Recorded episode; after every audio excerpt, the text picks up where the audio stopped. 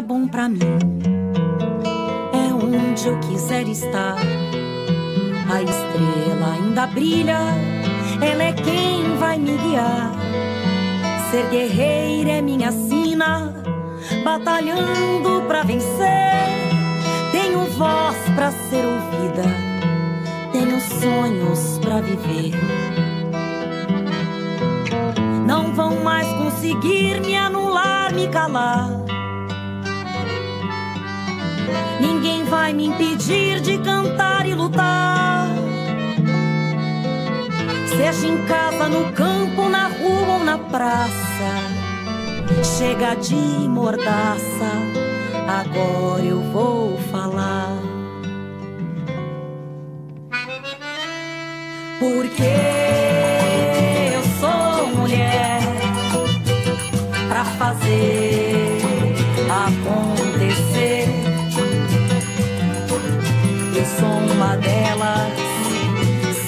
elas por elas, ocupando os espaços de poder.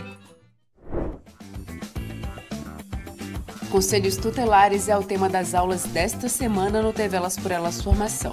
Nesta quarta-feira, recebemos a psicóloga e diretora de proteção de crianças e adolescentes do Ministério dos Direitos Humanos e Cidadania, Malu Moura. Ela fala com a gente sobre a importância dos conselhos tutelares. Alô, bom dia, boa tarde ou boa noite. Assim, é, primeiro é um prazer estar aqui, né, para a gente fazer esse diálogo, essa, na verdade, essa, essa troca de informações e de produção de um conhecimento, né, acerca de um, um assunto bem importante para todas nós. E eu me chamo Maria Luísa Moura Oliveira, mas eu sou mais conhecida por Malu.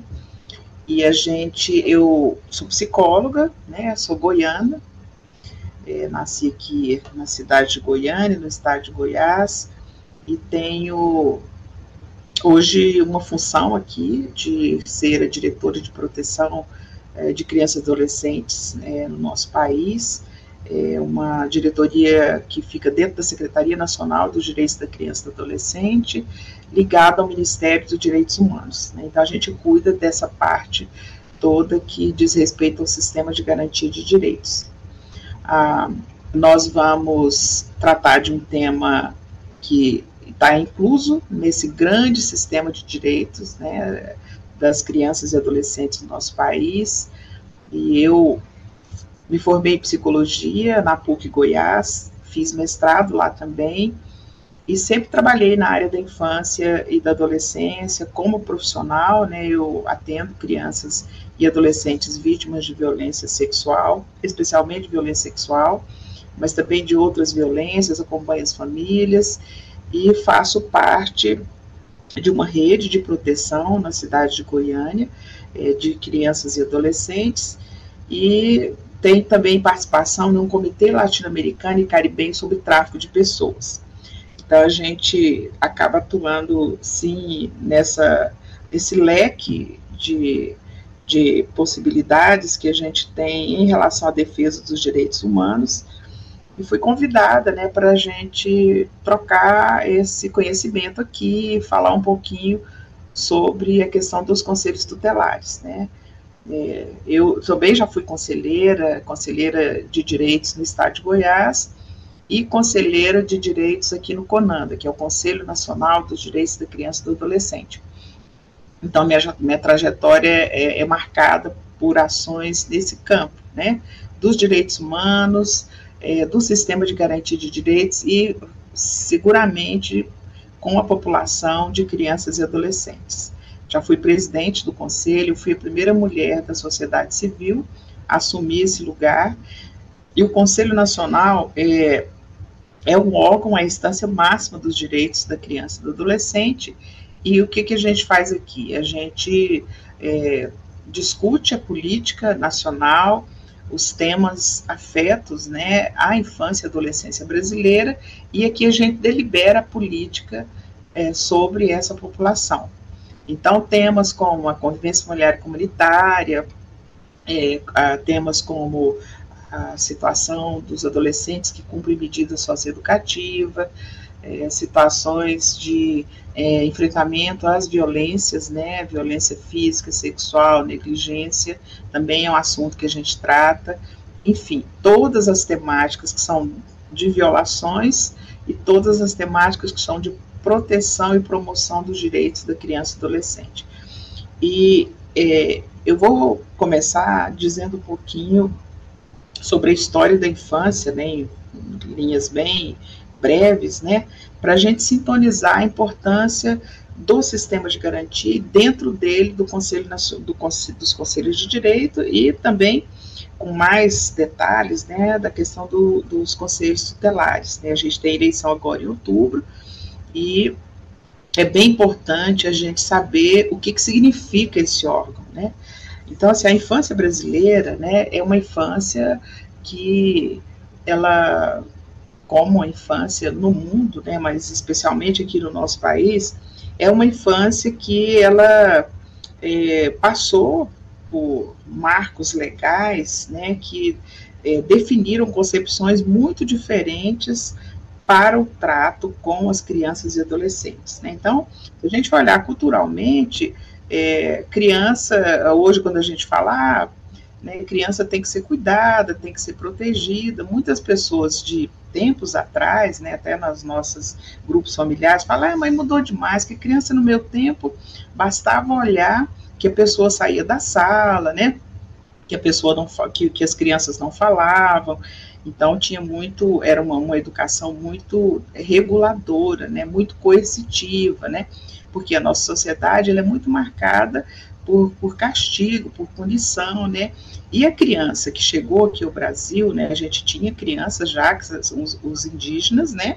As crianças curumins, né? As crianças indígenas é, que estavam já no nosso território. E quando chegaram as crianças que vinham né, nas naus de, de, de, de, de descoberta né, do, do, que saíam da Europa e atracavam aqui, né? O que que acontecia? Essas crianças que vinham de lá eram crianças também que eram enjeitadas na região, né, no continente europeu. Então elas chegavam, muitas crianças que chegaram que chegaram já com essa marca da rejeição. E acabou que isso é, as crianças foram chegando, foram, enfim, habitando aqui, convivendo com, com os indígenas brasileiros, né? é, com o povo já do território, mas sempre é, as crianças que vieram eram crianças também que eram como é, não, não consideradas como sujeitos, né, como seres humanos, porque vinham e muitas nas naus que tinham que de, desfraldar aqueles panos, né, para atracarem, para seguir a viagem, é, muitas elas caíam no, no convés lá na, na tábua né, das, dos navios. Se tinham tormentas, elas eram as primeiras a, a serem remessadas no mar, né, então, como se fosse um peso. Ela vinha como serviçal, né, era, faziam pequenos e grandes e perigosos serviços, então é como se a gente já fizesse ali o primeiro registro de trabalho infantil justamente no, no, nas embarcações que chegavam aqui no nosso território, né? Então acabou que a infância que chegou foi uma infância também já marcada por, por desvalia, por sofrimentos, né? E assim a gente teve que depois olhar e pensar em coisas que regulassem a existência da infância no nosso território, né? E de lá para cá a gente teve dois códigos, né?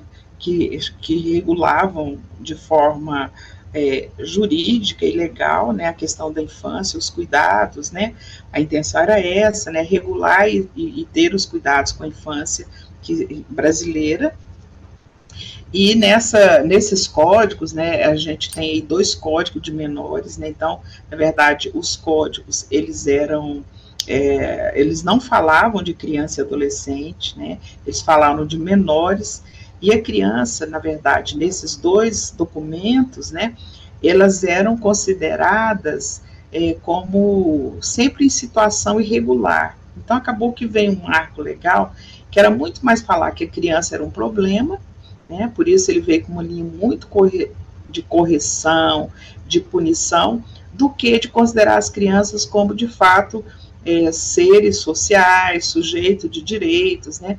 Então, isso foi uma marca muito é, é prejudicial para o desenvolvimento da infância enquanto cidadã, enquanto cidadania, por conta de que esses códigos tinham uma concepção de criança e adolescente que não era como uma, pessoa é, importante da sociedade, né, como um, um, sujeito, como um cidadão importante, né, ele era tido mais como um mini adulto, né, é tanto que todos os programas de assistência para a infância eram programas que visavam muito mais um acolhimento, severo, né? Eles não se importavam com a, a situação das crianças terem que ser cuidadas, né? E, e, chegou ao ponto da gente ter, inclusive aqui, né, na época, bem no início, né, da, da, da colonização do país, as rodas dos expostos, né, que também é uma coisa, uma, um acontecimento muito material, muito concreto, né, da forma como as crianças eram é, tratadas no nosso território, no nosso país, né.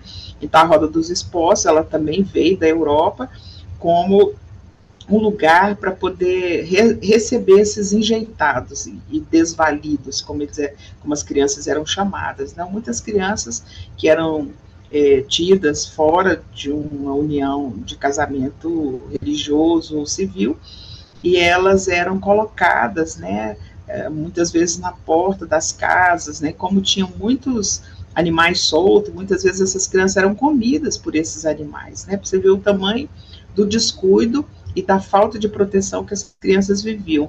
Então, diante disso, foi escrita uma carta, né, para Portugal, e de lá para cá eles trouxeram a roda dos expostos, que é como esses cilindros de casa de, de bebida que a gente vê hoje, de, de distribuidora de gás, que você coloca, a, a, na época, apertava um, sineta, né?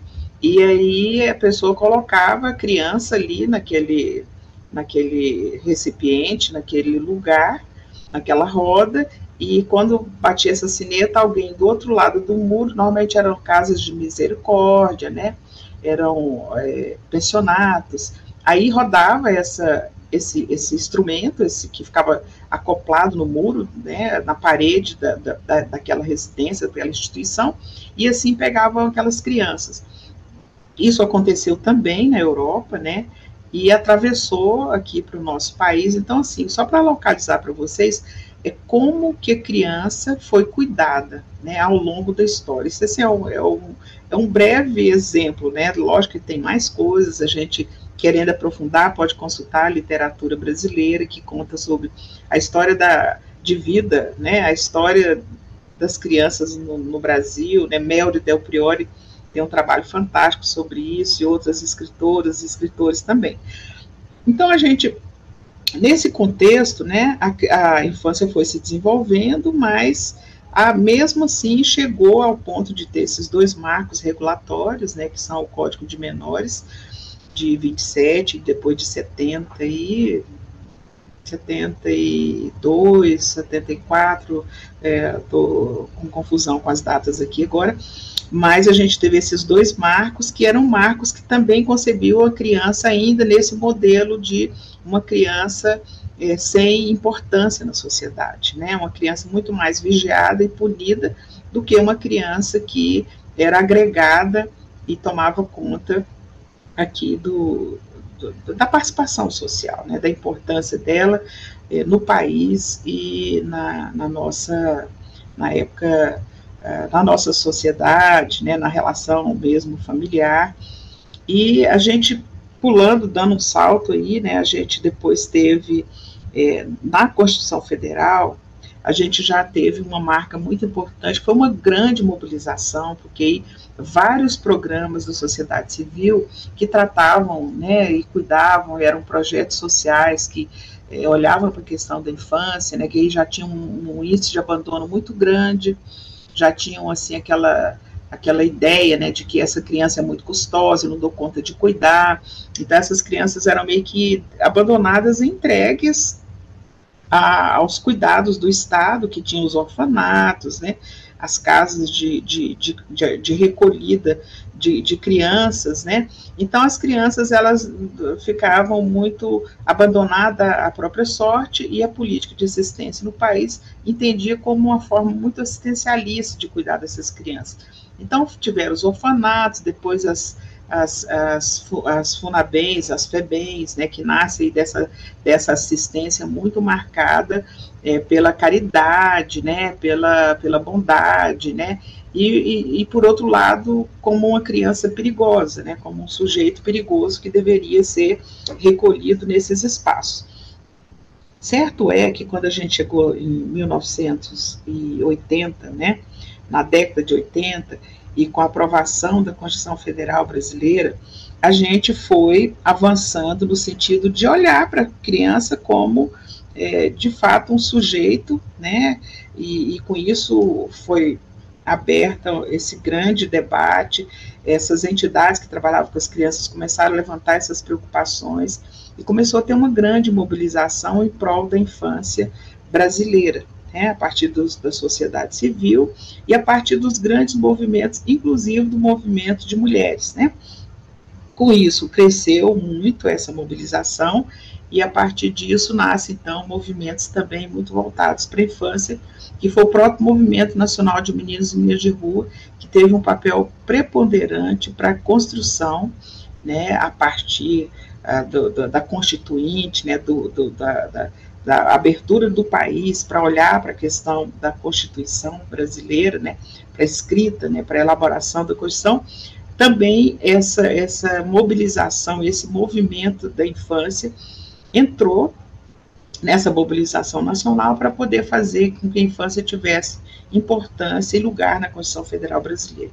Então, teve a Constituinte da Infância, a gente fez, é, foi, houve uma grande mobilização e articulação para que pautas sobre infância fossem incluídas na questão da Constituição Federal Brasileira, e daí então a ANASE tem a escrita do artigo 227, que é um artigo fundamental para que exista um sistema de proteção de crianças no país, que lá no artigo 227 diz que é papel do Estado da sociedade e da família cuidar com absoluta prioridade das crianças e adolescentes. Então esse artigo ele abre uma super janela de oportunidade para dali a gente nascer e ter a escrita do Estatuto da Criança e do Adolescente. E aí foram vários os encontros que aconteceram né, no país, é, falando e debatendo sobre é, a, a questão da infância e adolescência no país. Houveram várias assinaturas, né, foram colhidas assinaturas para que, de fato, esse tema comparecesse na Constituição Federal e que dali derivou um marco importante né, e especial para a população brasileira, que é o cuidado e a proteção das crianças e adolescentes a partir do Estatuto da Criança e Adolescente, que é uma lei federal, número 8069, que ela foi aprovada e entrou em vigor no dia 13 de julho de 1990. Então, a gente tem há 33 anos uma lei que fala e que coloca a criança em um outro status social.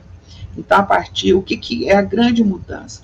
A partir do Estatuto da Criança e Adolescente, a concepção de criança que sai da situação irregular e ela é concebida como sujeito em desenvolvimento. Então começa a cair por terra toda aquela forma de educação coercitiva, onde a criança é vista como um mini, um mini adulto e a partir daí essa criança, ela a partir do estatuto, ela é colocada numa outra localização social que é da gente de como ela está em situação de desenvolvimento, então de fato, ela precisa de cuidados, ela precisa de proteção para que para que esse desenvolvimento aconteça de forma saudável. Né? E com isso, a gente, a partir do Estatuto da Criança e Adolescente, que é uma lei muito importante, que faz essa virada né, na questão uh, de, de, quem é esse sujeito, e, e outra coisa, além de, de, ser um sujeito em desenvolvimento, também é um sujeito de direitos. Então, nos artigos do, do, da, do Estatuto da Criança e Adolescente, logo no início fala que toda criança tem direito, então tem que ter garantia dos seus direitos fundamentais. O que, que é isso? Direito à alimentação, direito à vida, direito à educação, direito à convivência familiar e comunitária, direito à proteção. Então, ali na, no, logo nos, nos primeiros artigos, há uma demarcação de como o que o artigo da Constituição fala que tem que ser cuidada pela sociedade, pela família pelo Estado, o Estatuto diz em que direitos elas têm que ser garantidas a elas. Né? Então, com isso, a questão da proteção, ela também toma força, né? E para a gente garantir a proteção das crianças e adolescentes, o que, que vai acontecer? A gente vai ter que instituir, né, eu conselho aí o, o, o, Estatuto da Criança e Adolescente, que é essa lei, né, muitas vezes as, as pessoas criticam, falam, ah, mas essa lei é uma lei que passa a mão na, na cabeça das crianças, né, especialmente quando, quando a gente trata da questão é, do, dos castigos físicos, né, quando a gente trata da questão dessa obediência, obediência de uma forma coercitiva e cega, né, quando a gente vai olhar para a questão da criança ter voz e poder participar das coisas na família, na escola, na sociedade, né? Então, isso, o estatuto ele faz com que essas coisas todas entrem em evidência e a gente consiga, de fato, compreender a criança sobre esse novo prisma, né? Então, assim, quem não foi cuidado desse jeito, teve uma, uma, uma vivência na legislação de criança, ela não podia existir como uma pessoa que pensa, como alguém que tem vontade, como alguém que tem é, consciência naquilo que está querendo e que faz, né? Que, que tem, que sente as coisas. Então a gente começa de fato, a partir do estatuto, a ter que considerar essas coisas, né?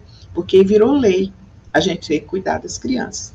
E por que, que a gente tem que, ler, tem que ter uma lei assim? Porque a gente sai de uma experiência onde a criança de fato era muito desrespeitada, muito desconsiderada e muito calada na sua existência. Então, muitas vezes as crianças sofriam violência, mas não falavam. Ou se falasse, ela era imediatamente desacreditada, porque o que valia era só o adulto como referência. Por isso que a gente muitas vezes fala, né, que existia uma cultura, existia sim, na verdade também ainda existe, mas só para deixar marcado para vocês que existia um adultocentrismo. O que, que é? É uma centralidade no adulto. Tipo assim, o adulto falou, a água parou. E muitas vezes a criança, numa situação de violência, por exemplo, ela às vezes vai falar de uma violência que ela está sofrendo por uma pessoa que ninguém suspeita que é violento, que é violentador, a criança fala isso e imediatamente ela pode ser o quê? Desmentida. Não, mas fulano não é capaz de fazer isso, essa menina está inventando, né? Então, com a, com a ideia que o estatuto traz, na verdade, com a concepção que ele traz, essa criança começa a ser ouvida, né? Ela começa a dizer das coisas que acontecem com ela, e muitas vezes de coisas que são praticadas por adultos próximos, né? E aí, o que que a partir daí a gente começa a construir, né? Então, o estatuto tem lá os seus artigos, né? E dentro dele, ele fala de um sistema de garantia. Então, para a gente proteger a criança, o que, de que, que a gente vai precisar? Aí o estatuto aponta que nós precisamos de ter um sistema de garantia que envolve o Estado, a sociedade e a E nesses papéis, aí vou entrar no destaque do papel dos conselhos de direito. Existem os conselhos de direito. O que, que são esses conselhos? Cada estado e o Distrito Federal tem um conselho de direito local maior, estadual e distrital. Esse conselho ele é composto de representação da sociedade civil e do Estado. Então, o Conselho Estadual ele tem lá, imaginar que ele tem, de, é, enfim, 10, 20 participantes. 10 são organizações da sociedade civil e 10 são secretarias de Estado. Por que isso? Porque a gente vai ter aí uma formação paritária. Ela é, o conselho é composto de parte, metade sociedade civil e metade Estado. Para quê? para a gente ter ações mais democráticas. O conselho, ele além de fazer e deliberar a política pública sobre a infância e adolescência, política de educação, de saúde, de assistência, ele também vai fazer o controle social. E o que é o controle social? A gente vai começar a prestar atenção em quais e como as políticas estão sendo aplicadas e chegando na vida das crianças. Então, o conselho é um órgão muito importante e tem esse desenho, e a partir dele que a gente vai conseguir também arrecadar recursos para o fundo, ele também tem um fundo. Esse fundo é onde existem recursos quanto a esse fundo que são captados para poder apoiar projetos da sociedade civil que trabalham para promoção e proteção das crianças e adolescentes do Estado. Né? No, no Brasil, é o CONANDA, que tem sociedade civil de âmbito nacional, e tem OAB, por exemplo, Conselho Federal de Psicologia, Movimento de Meninos de Rua, CNBB, e tem aqui desse lado organismos e ministérios, aliás, ministérios do governo brasileiro que tem pauta de infância e adolescência. Então, aqui existe paridade a nível nacional, existe paridade a nível estadual e existe paridade a nível municipal. Então, também o município ele tem conselhos, que são conselhos paritários e que vão falar sobre a política e os cuidados da criança no território, no município. Então, o Conselho Municipal cuida da política a nível municipal, o Conselho Estadual cuida da política a nível estadual e o nacional a nível de Brasil, ok? E dentro desse, desse desenho existem os conselhos é, tutelares, que são conselhos que vão atuar na localidade, no território. Então, qual que é o papel do conselho tutelar que vai atuar lá no bairro? Então, conforme o número de habitantes que tem cada cidade, cada cidade vai existir um número de distribuição de conselhos para cuidar daquele território municipal. Então, por exemplo, é, Goiânia tem oito conselhos tutelares. Eles vão cuidar de regiões da cidade. O que, para que, que o conselho existe? Ele existe, ele é um órgão autônomo, ele é eleito pela sociedade nossa so, sociedade é, que vai até as urnas, vão ter eleição agora dia é, 1 de outubro, e nós vamos escolher os candidatos que já fizeram uma prova, que já entregaram documentação no Conselho Municipal, o Conselho Municipal que cuida das eleições do Conselho Tutelar, porque o Conselho Tutelar é um órgão de proteção é um órgão autônomo, ele é composto de cinco pessoas que têm experiência na área da infância e eles vão atuar na proteção das crianças. Então, toda criança que tiver, tiver um direito violado ou que estiver passando por alguma situação, essa situação é, levada até o conselho por qualquer um de nós, ou pelo Disque 100, ou pelo um órgão do, do, do, do Estado, ou pelo um órgão uma, uma entidade da sociedade civil, ou pela própria criança, ou pelo próprio adolescente, ele vai chegar essa denúncia até o conselho tutelar, e o conselho tutelar vai averiguar isso. Então, ele, ele tem o papel, a autonomia de chegar até o local onde, de onde veio aquela denúncia, para proteger a criança e saber o que, que aconteceu. Então, ele tem um papel muito importante. Nós, hoje, no Brasil, só de conselhos, de conselheiros e conselheiras tutelar, nós temos 30.100 conselheiros e conselheiras no Brasil. E temos 6.100 conselhos instalados em cidades localizadas no nosso território brasileiro. Né? Então, são muitas pessoas com o papel de proteger as crianças.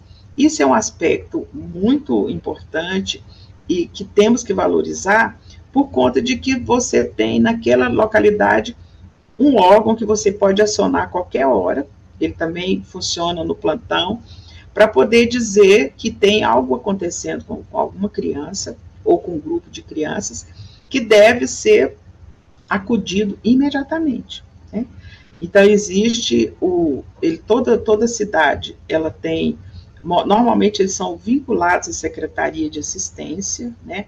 Eles recebem um salário conforme cada município tem a sua arrecadação, ele recebe um salário para exercer aquela função, tem um carro à disposição, tem computador, tem um local onde funciona a sede, tem o um endereço, isso é disponível, por exemplo, nas escolas, o endereço, o telefone, no, no, na, na, Secretaria Municipal de Saúde, na Secretaria de Assistência, muito mais ainda, está lá, tá lá estampado o número, nas delegacias de proteção de criança e adolescente. Então, o Conselho Telar é uma peça-chave na proteção das crianças, né? E a atribuição dele é essa, é de fazer cumprir a proteção das crianças, conforme está prescrito na nossa lei maior, Constituição Federal Brasileira, também como nas nossas é, normas bem definidas, estabelecidas, que é a, o, o, o, Estatuto da Criança e Adolescente, né? Então, ele tem que ficar vigilante aquelas normas, né? E ele tem que é, tá, tá, respeitar né, o que está prescrito enquanto garantir os direitos fundamentais dessas crianças e adolescentes no nosso país. Então, ele, ele, eleição dele é uma eleição que temos que participar e estimular que as pessoas que a gente conhece no nosso, no nosso setor, no nosso bairro, na nossa cidade, que são pessoas responsáveis, que têm conduta ética comprovada, né, que elas se candidatem a, ao Conselho Tutelar, né, que elas sejam estimuladas a cumprir esse papel, que é um papel de interesse público, né, porque é, é, todos nós, por que interesse público? Porque todos nós queremos que as crianças desenvolvam bem, né? Então, o conselheiro, ele está para isso, né? No próprio, no nosso próprio, no, no, no, Estatuto da Criança e Adolescente, né, a gente tem lá todas as normas, né, é, que ele tem disponível também na página nossa do próprio Ministério de Direitos Humanos, né, do CONANDA, ele, ele também tem regras né, de funcionamento, a gente é, ele acompanha a questão mesmo do, dos, dos, atos infracionais, né? Também se algum adolescente estiver cometendo alguma coisa, lá também é o lugar da gente falar sobre isso para poder é, o conselho tomar iniciativa e o conselho, ele à medida que ele encontra, né, alguma situação que precisa, né, de uma intervenção, ele faz é, orientação e apoio também, né, aos pais. Ele vai verificar, por exemplo, se alguém está é, precisando de uma matrícula escolar, então ele vai lá para ver é, na escola, sabe, fazer uma solicitação de algum serviço, ou de que essa criança, por exemplo, seja matriculada mais perto da escola, ou que se não tem vaga na creche, esse conselho é que vai, junto aos órgãos da prefeitura ou o próprio Ministério Público, acionar para que tenha vaga para essas crianças da educação infantil. Então, assim, é uma série de situações né, que estão é, na mão, né, na execução e no papel do Conselho Tutelar. Então, por isso, gente, assim, a grande importância, né, da gente trocar um pouco essas informações aqui e de dizer que em outubro a gente tem eleições, é uma eleição que vai colocar mais 30 mil pessoas responsáveis pela proteção da criança e que a gente tem que participar desse momento, desse movimento, né? É uma eleição que eu convido e convoco todas vocês, né, para ajudarem na divulgação disso, ficarem também vigilantes, para a gente ter os melhores conselheiros e conselheiras do nosso país, porque eles são a garantia lá na ponta de que essa criança vai ser protegida, tá? Então eu acho que encerro por aqui, agradecendo, né? E vocês acessem a página do Ministério de Direitos Humanos, né? Acessem também a página dos conselhos estaduais, dos conselhos municipais e deem um apoio total a esse órgão, que é um órgão muito importante. E se por acaso ele cometer algum deslize, né, vocês também têm o um lugar que é Ministério Público, que é o Conselho Municipal Estadual, para dizer, olha, está acontecendo uma coisa que não está correspondendo ao papel que esse órgão muito importante tem que desenvolver. Então, eu finalizo aqui, e qualquer dúvida, qualquer coisa também vocês podem encaminhar e a gente vai respondendo por aqui, tá bom? Então, muito, muito obrigada e que a gente tenha uma ótima eleição em outubro e a gente conta com todas vocês. Muito obrigada.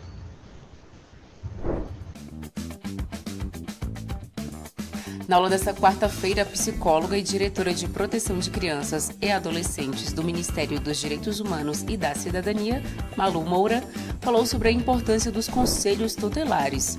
Anote na sua agenda para não perder nenhuma aula, que é de segunda a sexta-feira, sempre às 4 horas da tarde, aqui na TVPT.